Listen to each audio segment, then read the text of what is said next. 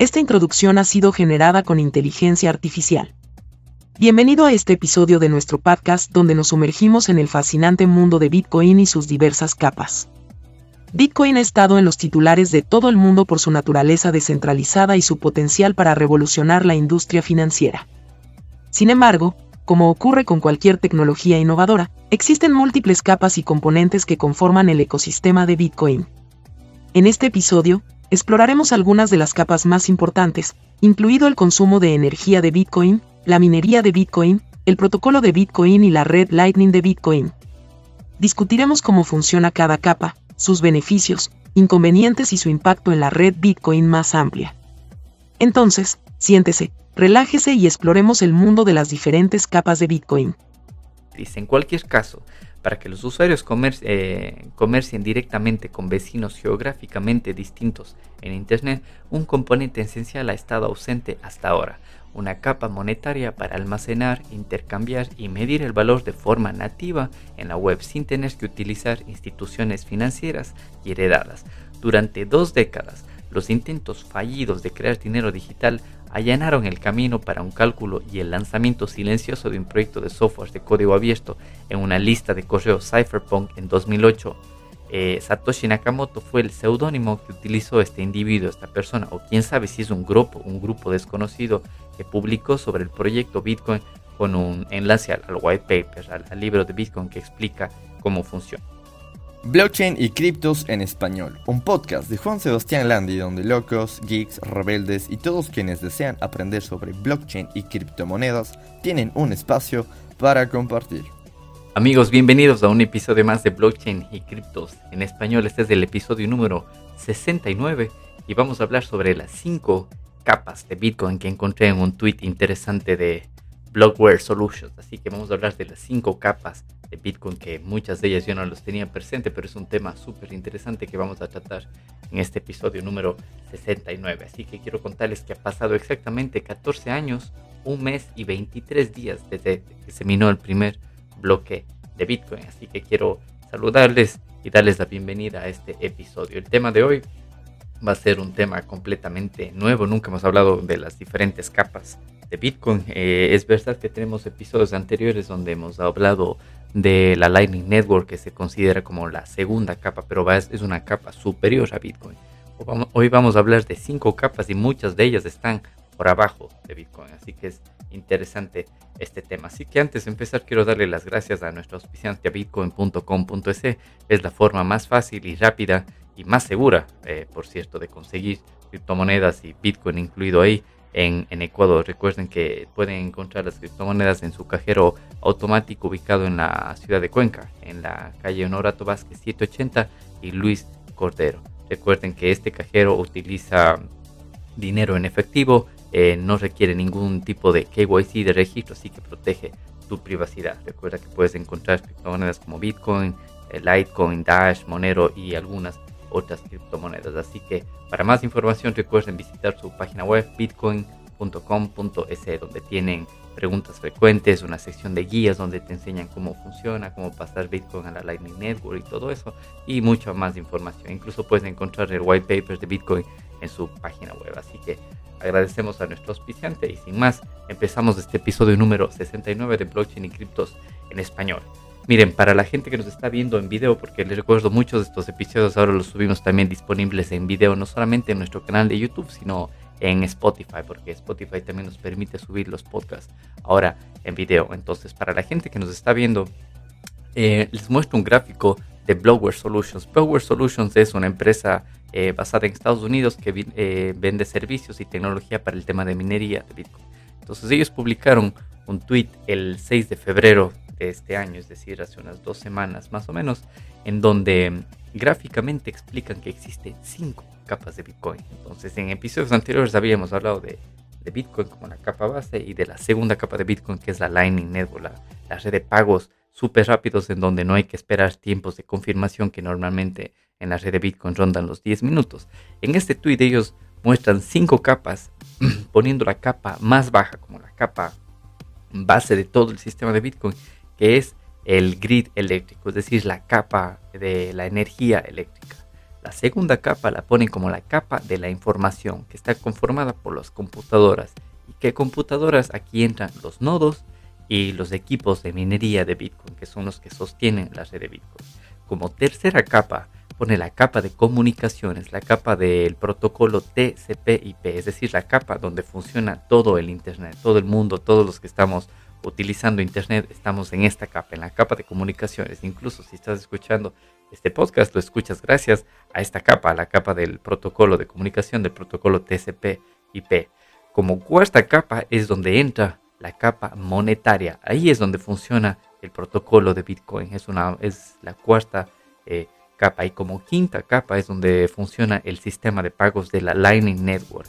Así que súper interesante. Así que he encontrado algunos artículos que podemos ir, les puedo ir mostrando y comentándoles, muchos de ellos en inglés, pero aquí les voy a ir traduciendo. Y para empezar, vamos a empezar a hablar por la capa de la energía, el electric grid que muestra en esta, en esta foto. Entonces, para empezar a hablar del electric grid es importante saber eh, qué es la energía y el uso de energía. Entonces encontré en, en, internet esta escala de Kardashev. ¿Qué dice la escala de Kardashev? Dice, es un método para medir el grado de evolución tecnológico que una civilización, propuesto en 1964 por el astrofísico ruso Nikolai Kardashev, tiene tres categorías esta escala. las llamadas de tipo 1, tipo 2 y tipo 3, basadas en la cantidad de energía que una civilización es capaz de utilizar de su entorno. Estos tipos que se incrementan de manera exponencial también denotan el grado de colonización de espacio. En términos generales, una civilización de tipo 1 ha logrado el dominio de los recursos de su planeta de origen, de tipo 2 de su sistema planetario y de tipo 3 de su galaxia. La civilización humana tendría actualmente un valor de 0.73 en dicha escala, es decir, no llega ni el tipo 1 en donde domina, domina completamente el uso de recursos de su planeta de origen. Eh, bueno, con cálculos que sugieren que podría alcanzar el tipo 1 en unos 100, 200 años, el tipo 2 en unos cuantos miles de años y el tipo 3 entre 100.000 a un millón de años. Entonces, es interesante este tipo de escala donde demuestra que una civilización de tipo 1 es la que domina el consumo de los recursos de su planeta de origen. Entonces, ¿a qué viene esto con la primera capa, que es la capa de energía? En donde vemos que civilizaciones, una civilización se desarrolla en, en cuanto llega a utilizar la mayor cantidad de energía para beneficiarse de ella. Entonces, aquí viene más información acerca del uso de energía. Aquí encontré un artículo de bitcoinmagazine.com en donde dice Bitcoin es la representación definitiva de la, energía y habla no solamente de la energía, sino miren lo que dice la introducción, dice el, el amor, la violencia y el dinero están interrelacionados a través de su conexión con la energía. Como representación digital de la energía, Bitcoin ofrece un mejor almacenamiento de energía. Entonces, para, para, más o menos comentarles un poco de lo que habla aquí este artículo, dice, cuando se trata de las cosas que los humanos suelen pensar como energía, ciertamente hay algo que decir sobre nuestra capacidad para controlar o dirigir esa energía. Antes de que se inventaran las aplicaciones eléctricas, la electricidad probablemente no se pensaba comúnmente como una forma de energía, por lo tanto el dispositivo de conversión de energía es quizás tan importante como la propia energía. Los humanos modernos han inventado dispositivos que nos permiten usar y escalar todo tipo de energía. Sin embargo, nuestro dispositivo original de conversión de energía era, por supuesto, la capacidad del cuerpo humano para convertir la energía química de nuestros alimentos en energía cinética que controlamos intrínsecamente. Hoy en día, a pesar de tener acceso a otras fuentes de energía que han escalado inmensamente, la energía humana sigue siendo extremadamente valiosa. A pesar de nuestra producción de energía bastante limitada, los humanos han evolucionado para ser tremendamente eficaces. Y bueno, aquí el artículo habla de temas de calorías y el, consumo y todo eso. Pero lo importante es que este artículo habla también de, cómo Bitcoin utiliza la energía. Entonces, aquí dice en, un párrafo, ingresa Bitcoin en, en, esta conversación. Dice, los usuarios de Bitcoin, al igual que los usuarios de todas las demás formas de dinero, pueden ser sometidos a la violencia o a la amenaza de la violencia como medio para adquirir por la fuerza de su riqueza. Sin embargo, la violencia necesaria para adquirir bitcoins por la fuerza de una persona que controla sus propias claves privadas debe aplicarse con extrema precisión. Ni las balas ni las armas de destrucción masiva son métodos eficaces de violencia para robar bitcoins. yo diría que las formas de violencia requeridas para adquirir bitcoins por la fuerza no escalan en absoluto en comparación con la violencia tradicional. Por lo tanto, Bitcoin es muy resistente al robo a través de la violencia. Así que bueno, esto es interesante este artículo. Entonces vemos que la primera capa habla del uso de energía. Entonces Bitcoin está basado en energía eléctrica y esta es la primera capa de estas cinco capas que eh, Blockware Solutions describe en su Twitter. Así que nos queda claro, la primera capa de todo el sistema de Bitcoin que funciona es el, el, el Electric Grid, que es la capa de la energía, que Bitcoin funciona con energía eléctrica. Y algo interesante también que vimos en el episodio, si no estoy mal, el episodio 21, que habla de que Bitcoin es la moneda basada en energía que predijo Henry Ford. Les dejo aquí los links en, los recursos del podcast para que a quien le interese puede eh, escuchar ese episodio que lo grabamos hace un año o dos años, si no estoy mal, en donde habla como eh, Henry Ford había predicho o había en sus predicciones había dicho que un sistema financiero o una moneda que sea muy útil para la humanidad sería una moneda basada en energía, porque la energía, según incluso hay una, una ley de termodinámica que dice, la primera ley de termodinámica establece que la energía no se puede crear ni destruir, pero se puede transferir. Entonces Henry Ford hablaba de la energía que se produce se transfiere durante el tiempo a través de una moneda basada en energía. Así que el tema es muy interesante, les invito a que escuchen el episodio número 21, les dejo aquí los links. Ahora, continuando con la segunda capa, que es la capa de la información, la capa de las computadoras, la capa donde están conectados los nodos de Bitcoin y los mineros de Bitcoin. Vamos a ver un poco de la página web bitcoin.com, en donde vamos a describir un poco de la minería de Bitcoin a, rasgos sencillos y algo muy rápido, de una forma simplificada de explicar sobre la minería Bitcoin. Dice, el proceso de emitir nuevos Bitcoin se parece en algunos aspectos al proceso de extraer metales preciosos de la Tierra. Por este motivo se lo denomina minería de Bitcoin. Como se explica en este artículo técnico sobre Bitcoin, la adición continua de una cantidad constante de Bitcoin de Bitcoin nuevos se parece a la forma en que los mineros de oro dedican recursos para agregar oro a la circulación. En nuestro caso, lo que se gasta es tiempo y electricidad. Entonces ya hablamos de electricidad en la capa anterior, en la capa número uno. Dice, esta es una descripción general simplificada de la minería de Bitcoin. Las personas compiten para obtener recompensas en Bitcoin aplicando poder informático, es decir, apostando computadoras y proceso de cómputo a esto de aquí. Este proceso se denomina prueba de trabajo o por sus siglas POW, que es Proof of Work en inglés.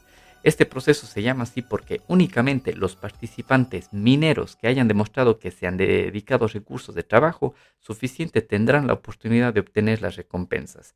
Cada 10 minutos aproximadamente se distribuyen recompensas a un único minero ganador en todo el mundo. Las recompensas son dobles. Primero, la recompensa de bloque, que es el Bitcoin recién emitido. En este momento la recompensa de bloque está establecida en 6.25 Bitcoins pero esto se va reduciendo cada cuatro años. Más o menos en mayo del año que viene, en 2024, se reducirá a la mitad. Y luego después de cuatro años se va a reducir hacia la mitad y así sucesivamente. Eh, y como segundo punto, los cargos asociados con todas las transacciones del bloque, es decir, las recompensas cada 10 minutos hay dos tipos de recompensas. Hay la recompensa a quien encuentra la solución matemática del bloque, que actualmente son 6.25 bitcoins, y la otra recompensa son los, los fees o las comisiones que se pagan por las transacciones de bitcoin, que cuando alguien envía una cantidad de satoshis de bitcoin a otra persona tiene que pagar esos fees. Entonces todo esto va acumulado en las transacciones. Así que, bueno, ¿por qué es necesaria la minería de Bitcoin. La minería de Bitcoin es un componente esencial del sistema de la red para llegar a un consenso sobre el estado actual del libro mayor. El libro mayor, traducido al español, es lo que en inglés se conoce como la blockchain. Es fundamental para permitir a, todas las personas hacer las transacciones con Bitcoin de forma segura. La red de Bitcoin es un libro mayor público distribuido a nivel global que consiste en una lista gigante de transacciones con marca de hora. Marca de hora es el timestamp, es decir, cada transacción tiene un número que eso identifica la hora, el minuto, el segundo y el milisegundo al que fue hecho cada transacción. Por ejemplo, la persona A envía un Bitcoin a la persona B el lunes a las 10 de la mañana. En la blockchain o en el libro mayor de, Bitcoin se actualiza cada 10 minutos aproximadamente agregando estos nuevos bloques que enumeran las transacciones nuevas. La existencia de este libro mayor que es almacenado voluntariamente por miles de participantes denominados nodos alrededor del mundo permite a cualquier persona ver el estado actual y el historial completo de propiedad de cada transacción Bitcoin. Por diseño no existe una autoridad centralizada que decide qué transacciones deben agregarse a los nuevos bloques. En lugar de eso, se llega a la verdad colectivamente y a través de la coordinación de todos los nodos de acuerdo con el protocolo Bitcoin. Esta descentralización es lo que brinda a Bitcoin algunas de las propiedades más interesantes, entre ellas la resistencia a la censura y ausencia de privilegios. La mayoría de los nodos simplemente validan la autenticidad de las transacciones, almacenan el libro mayor y transmiten las actualizaciones a otros nodos. Las actualizaciones toman la forma de nuevos bloques agregados a la blockchain o a la cadena de bloques de Bitcoin. No obstante, un grupo de nodos más pequeños, denominados mineros, compiten para crear nuevos bloques. Cuando los mineros crean un bloque nuevo, están actualizando el libro mayor o la verdad sobre quién es propietario de qué. Así que, en una introducción rápida, una introducción simplificada de, esta segunda capa, que es la capa de la información que está constituido por los nodos y por los mineros. Así que nos va quedando mucho más claro. La primera capa es la capa de energía, la segunda capa es la capa de computadoras que está conformada por los nodos y los mineros de Bitcoin. Así que, ¿cuál es el propósito de esta segunda capa de la minería de Bitcoin? Bueno, la minería de Bitcoin tiene varios propósitos. Es un método de distribución de nuevas monedas. Ese es el primer propósito. El segundo es que es parte de un sistema más completo para garantizar que solo se agregan transacciones válidas a la cadena de bloques. Como tercer propósito, dice, es un método para dar prioridad a las transacciones con un resultado limitado. Crea un mercado justo para un espacio de bloque limitado. Y como cuarto propósito, dice, proporciona un incentivo financiero para que los participantes, es decir, los mineros, dediquen energía a la red. Y la energía dedicada ayuda a proteger a la red de los atacantes. Vean, nos queda incluso mucho más claro hasta el propósito esta segunda capa de Bitcoin, en donde dice que se necesita utilizar energía, que como vimos es la capa anterior. Así que vamos a la tercera capa, la tercera capa que habla la capa de comunicación, la capa donde se utiliza el protocolo TCP/IP, es la capa donde funciona Internet, el Internet que todos estamos usando actualmente y es gracias a esa capa en la que estás escuchando este podcast de blockchain y criptos en español. Así que en otro artículo de Bitcoin Magazine dice, hay un artículo escrito el 27 de agosto del 2020, imagínense, hace tres años. Pero es muy importante y voy a ir tratando de actualizar muchos datos que los, cuando se escribieron en el 2020 ya han quedado desactualizados porque la blockchain de Bitcoin sigue siempre creciendo en, en tamaño. Pero bueno, este artículo que dice una capa monetaria para Internet habla, dice Bitcoin está creciendo en la capa monetaria nativa de Internet funcionando como un conjunto de protocolos de red pública con unidades de valor innegablemente escasas.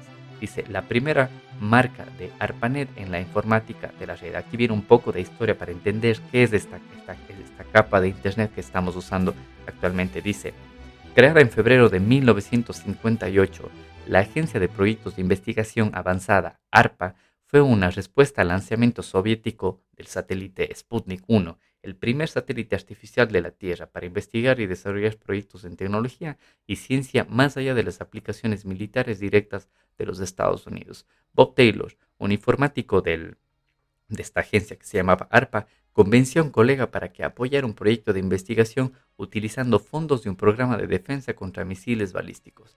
Después de tres años de investigación, el proyecto ARPANET se lanzó como la primera red en conectar dos ordenadores geográficamente distintos. El 29 de octubre de 1969 a las 10.30 pm, el primer mensaje exitoso, que solo se escribió la letra L y la letra O, fue enviado desde la Universidad de Los Ángeles, la Universidad de Stanford en Silicon Valley. Se suponía que el mensaje era login, pero el sistema se estrelló. Más de siete años después, la reina Isabel II estaba enviando su primer correo electrónico desde un ordenador instalado en el Reino Unido. Sin que la mayoría lo supiera, ARPANET se estaba transformando en una red de comunicación global, pequeña pero de rápido crecimiento. Aquí viene el tema de por qué en esta, en esta tercera capa es la capa de comunicación y utiliza el protocolo TCP/IP. Dice protocolos de red sobre de red informática en aumento. ARPANET fue la primera implementación pública de dos protocolos, el TCP y el protocolo IP. Eh, dos protocolos principales que ahora forman parte integral del Internet Protocol eh, Suite. En conjunto, este, eh, este conjunto constituye lo que conocemos como el Internet del día de hoy, la red global interconectada de cientos de millones de humanos utilizan a diario sin ser conscientes de ella. A medida que los nodos informáticos adicionales se unieron a ARPANET, en diferentes países se desarrollaron nuevas tecnologías para hacer que la creciente red fuera más utilizable, sobre todo a través de protocolos de red estándar. Se crearon protocolos informáticos públicos para gobernar, como por ejemplo se crean, se intercambian, se interpretan los datos entre clientes y servidores de la misma red interconectada. Aquí tenemos por ejemplo el protocolo de transferencia de correo simple, el SMTP, este es el protocolo que tienes funcionando en tu teléfono Android, en tu teléfono eh, iOS, en tu computador, en, todos los, programas de mensajería como tienes en, no sé, en Gmail, en el correo electrónico. Ese es uno de los protocolos que funciona sobre el protocolo TCP/IP. Eh, también tenemos el protocolo para enviar y recibir eh, archivos, que es el protocolo FTP, que es el File Transfer Protocol. Y este protocolo también funciona sobre la capa de TCP/IP. También tenemos el protocolo para intercambiar eh, textos, por ejemplo, es el protocolo de transferencia de hipertexto que es el HTTP, que es el protocolo que utilizan las páginas web. Es decir, incluso si llegaste a este podcast a través de una página web, tienes que saber que estás utilizando el protocolo HTTP, que funciona, todos estos tres protocolos que les mencioné, funcionan sobre la capa de Internet, sobre la capa del protocolo TCP/IP. Así que HTTP es uno de los protocolos públicos más conocidos. Convirtió a ARPANET en la World Wide Web, en la www, que ahora se llama comúnmente Internet o la web, y estableció un estándar para que las computadoras se comuniquen en la capa de aplicación de Internet, habiéndose basado en otras capas de protocolos públicos y tecnologías de código abierto. Así que vemos interesante cómo la tercera capa es la, tercera, la capa de Internet, donde Internet es una red global distribuida de múltiples capas de ordenadores que usamos todos los días para muchas cosas sin cuestionar su existencia. Aunque solo tiene 20 años, bueno, 23 años más o menos, Internet impulsa una cantidad de oficios entre un número cada vez mayor de consumidores, empresas y naciones, lo que, lo que representa aproximadamente 28 billones de dólares. Billones de dólares en 2016. Imagínense, esa cantidad actualmente es mucho mayor. Eh, dice mucho antes de que Amazon fuera algo, una, una cosa de la que todos hablamos ahora, en 1972 los estudiantes de Stanford y el, y el MIT llevaron a cabo la primera transacción en línea utilizando ARPANET. El primer bien que se vendió en Internet fue la marihuana. Muchos proyectos siguieron como intentos comerciales y académicos de crear comercio electrónico, de fabricación de efecto nativo en Internet, todo fracasó inconmensurablemente desde finales de la década de los 80 hasta principios de la década de 2000, incluyendo algunos tipos de monedas digitales como ha habido B-Money, DigiCash, Hashcash y BitGold. Los límites de la capacidad tecnológica, los obstáculos regulatorios y la centralización impidieron particularmente que las monedas digitales eh, convencionales despegaran. Así que este artículo es súper interesante porque todavía estamos en la tercera capa. Entonces, en Bitcoin como protocolo todavía no hemos hablado de eso, eso viene en la siguiente capa. Así que antes de continuar en la segunda capa, vamos a hablar un poco del, origen de Bitcoin, cómo es que Bitcoin nace en esta capa monetaria, lo que le faltaba a la, web. Dice, la capa monetaria que le falta a, este, protocolo TCP/IP, a la World Wide Web. Dice, en cualquier caso, para que los usuarios eh, comercien directamente con vecinos geográficamente distintos en Internet, un componente esencial ha estado ausente hasta ahora, una capa monetaria para almacenar, intercambiar y medir el valor de forma nativa en la web sin tener que utilizar instituciones financieras y heredadas.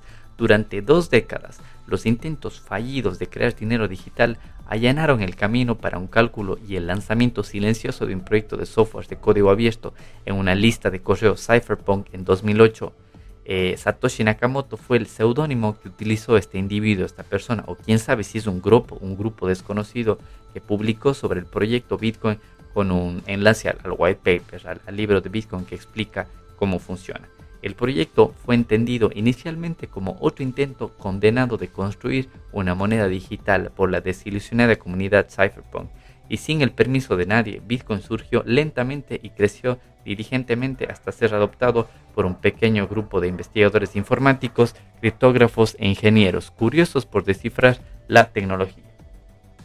Así que a, los que les interesa les invito a que busquen en bitcoin.org. Es una página que está en algunos idiomas y ahí tienen el white paper, este libro blanco de Bitcoin donde explica es el, primer documento publicado por Satoshi Nakamoto en 2008. También a los que les interese les voy a dejar el link aquí al white paper para que lo lean. El white paper originalmente fue publicado en inglés, pero ahora ha sido traducido a varios idiomas. Entonces, estamos en la tercera, en la cuarta capa, que es la capa monetaria de Bitcoin, que es la capa eh, donde funciona Bitcoin. Vamos a, hablar sobre un poco más sobre esta capa. Dice Bitcoin está creciendo en la capa monetaria nativa de Internet, funcionando como un conjunto de protocolos de red pública denominados LNBBP.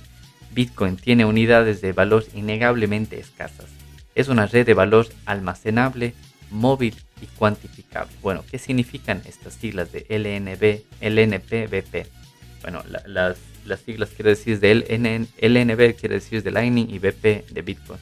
Como sistema económico autónomo, en Internet Bitcoin está alimentado por la energía y protegido por una red global de poder informático que regula voluntariamente la integridad del libro mayor de Bitcoin y sus unidades monetarias con escasez digital. Esa configuración autoorganizada es irrompible y descentralizada, como la propia Internet. Juntos, el protocolo de Bitcoin, que son las siglas de BP, y su protocolo de la red Lightning, que es del LNP, se están uniendo a las filas de otros protocolos de red abierta similares al TCP. Recordemos que el TCP es la tercera capa. El protocolo Bitcoin tiene unidades móviles de valor escaso que pueden fluir dentro de su red. Similar al protocolo de Internet, el protocolo de la red Lightning, que es la siguiente capa de la que vamos a hablar, actúa como una segunda capa construida sobre la capa de Bitcoin, que permite intercambios casi instantáneos, baratos y anónimos de paquetes de datos de Bitcoin, de manera similar a como lo hace el protocolo de comunicación de transferencias TCP, que es el protocolo de Internet. Así que, este protocolo de entre Lightning y Bitcoin es el conjunto de protocolos de Bitcoin responsable del surgimiento de una capa monetaria nativa de Internet, añadiendo una división a la pila actual del modelo TCP/IP. Bitcoin representa los primeros bytes de datos del mundo con un valor financiero intrínseco, valorado por el mundo físico en forma de energía, protegida por la primera ley de la termodinámica, que como les comenté, la primera ley de la termodinámica dice que eh, la energía no se puede crear ni destruir, pero se puede transferir. Y eso es lo que hace esta capa monetaria de Bitcoin. Transfiere la energía eh, creada desde la primera capa, desde la capa de energía, luego sube por la segunda capa, que son los mineros de Bitcoin, todos los nodos conectados. Llega a la tercera capa, que es la capa de Internet, y a través de la cuarta capa, que es de la capa del protocolo de Bitcoin, eso se puede eh, transferir esta energía. El software ahora tiene un precio incorporado el código es valioso sin ninguna aplicación específica debido a su, a su notable escasez. La escasez ya no es un concepto limitado por los límites físicos. La escasez puede ser digital y en realidad es la primera y única forma de escasez absoluta descubierta por la humanidad, que cuestiona su existencia demostrable en el mundo analógico.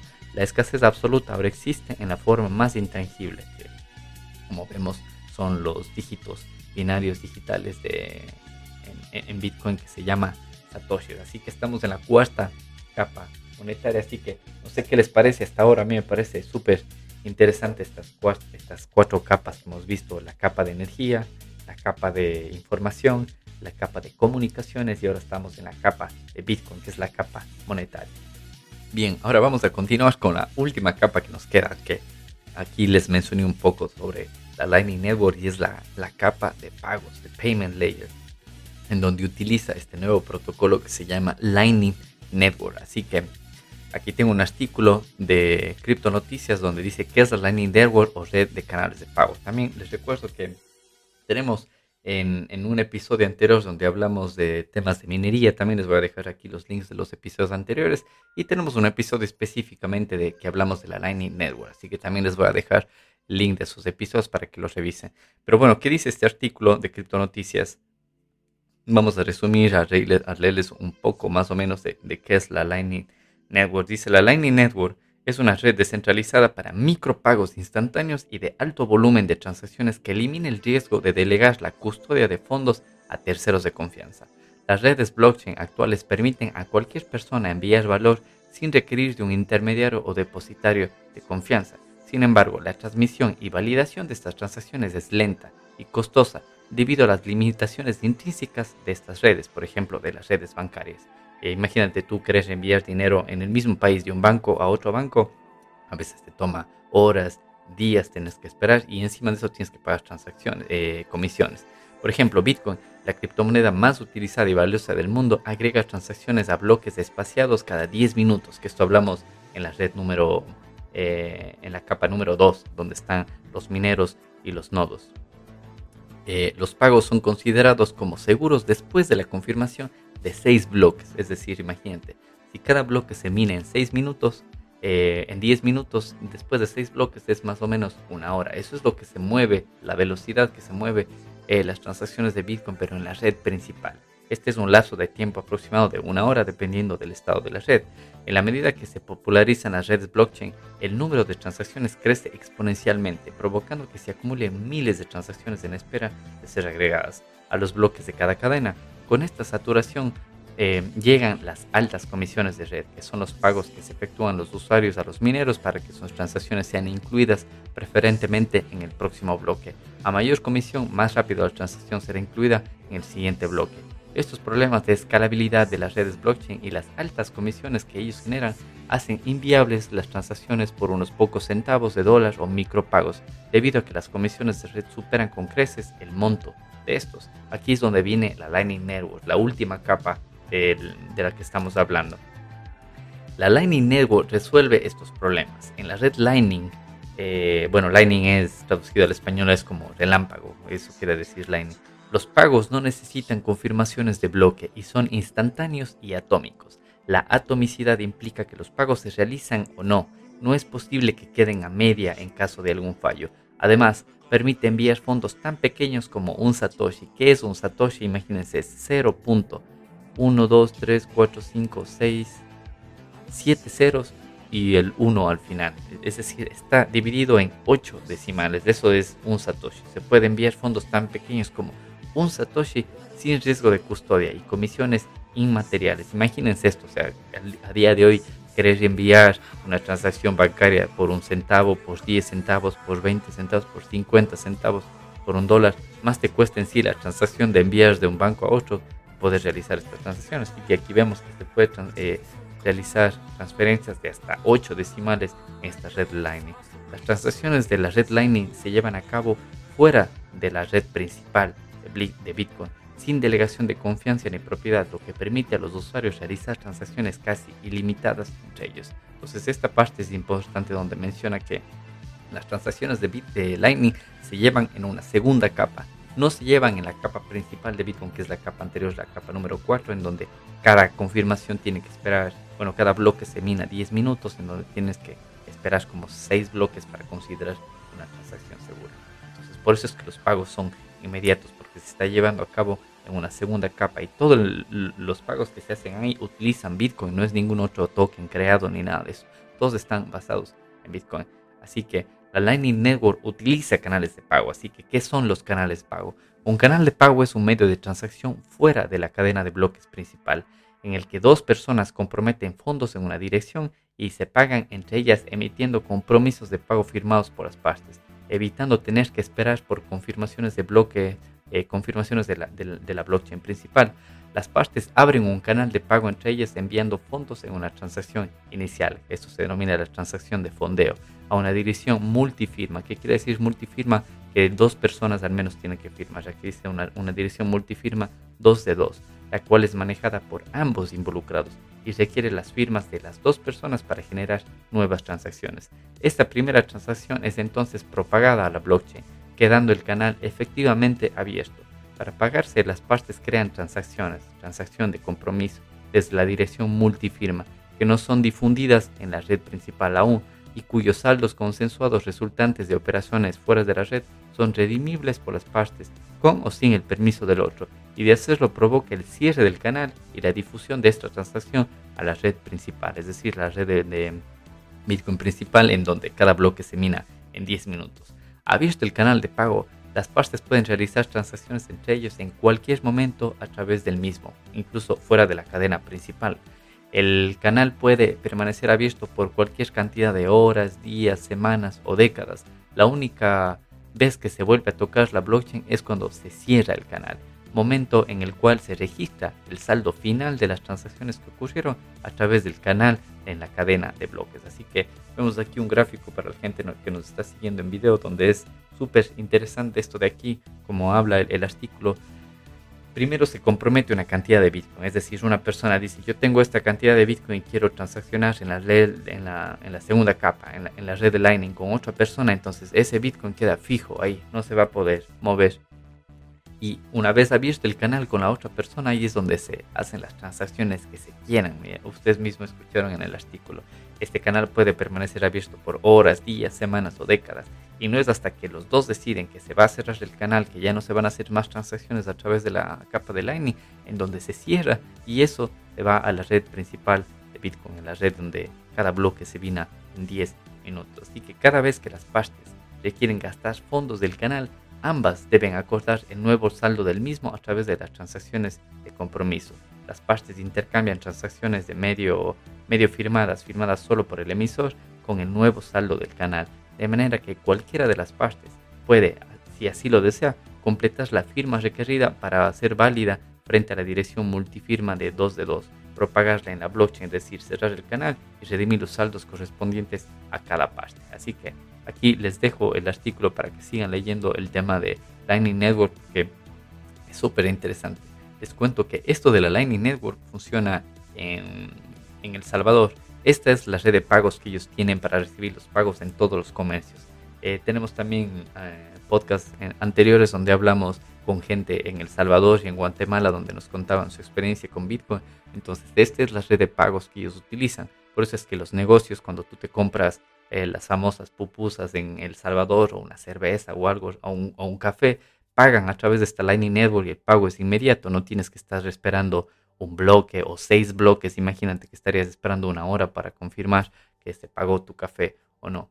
Así que existen muchas billeteras que brindan este servicio de la Lightning Network. Hay billeteras que te brindan las dos, que te brindan la red principal de Bitcoin, que es decir, la, la red lenta en donde cada bloque se mina en 10 minutos y también te ofrecen la red Lightning en donde tú puedes pasar fondos de entre las dos billeteras.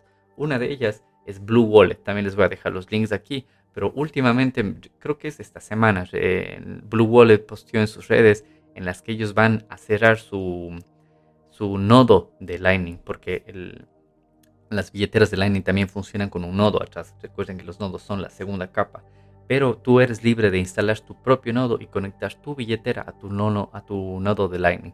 Eh, pero también existen muchas otras billeteras en las que no necesitas instalar tu propio nodo de Lightning y puedes utilizar la Lightning Network directamente en, tu aplicación móvil.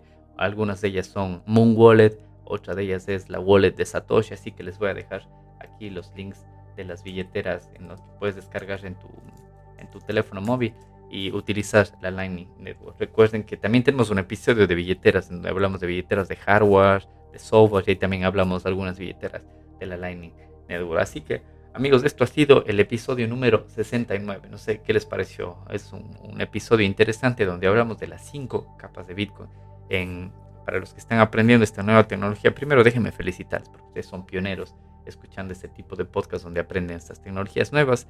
Y para los que están recién aprendiendo, habrán escuchado eh, de que existe solo dos capas, como Bitcoin es la capa principal y la Lightning Network es la segunda capa. Pero aquí vemos, gracias al tweet de, mm, de esta empresa de minería de criptomonedas que se llama Blower Solutions, en donde existen cinco capas en verdad, eh, empezando por la capa de la energía, que es la capa número cero, o la capa número uno, como quieras llamarla. La segunda capa es la capa de la información, que está conformada por los nodos y los mineros de Bitcoin. La tercera capa es la capa de Internet, por decirlo así, la capa de comunicaciones, donde están funcionando todo a través del protocolo TCP/IP. De ahí viene la cuarta capa, que ahí es donde entra la capa monetaria, donde funciona Bitcoin. Y la quinta capa, que es la capa de pagos, donde se utiliza la Lightning Network. Así que, amigos, espero que les haya gustado este episodio número 69. Les recuerdo que nos pueden escuchar en YouTube, en Apple Podcast, en Google Podcast, en Amazon Music también nos encuentran Y a mí me encuentran personalmente en Twitter, donde paso más activo, eh, comentando temas de desarrollo de software y también de, de, Bitcoin y de otras criptomonedas. Así que me pueden encontrar en Twitter como JLandiere. Aquí les dejo también el link en los recursos del podcast para que nos sigan. Y espero sus preguntas, sus dudas también en Twitter para el desarrollo de nuevos episodios. Así que amigos, nos vemos y nos escuchamos en el próximo episodio de Blockchain y Criptos en español. Si te ha gustado este podcast o si quieres más información al respecto, no olvides suscribirte y seguirnos en nuestro canal de Telegram, Blockchain y Criptos en Español, donde publicamos todos los nuevos episodios. El presente podcast no supone asesoramiento financiero de ningún tipo, sino simplemente la opinión de sus participantes. Antes de invertir en criptomonedas, realiza tu propia investigación.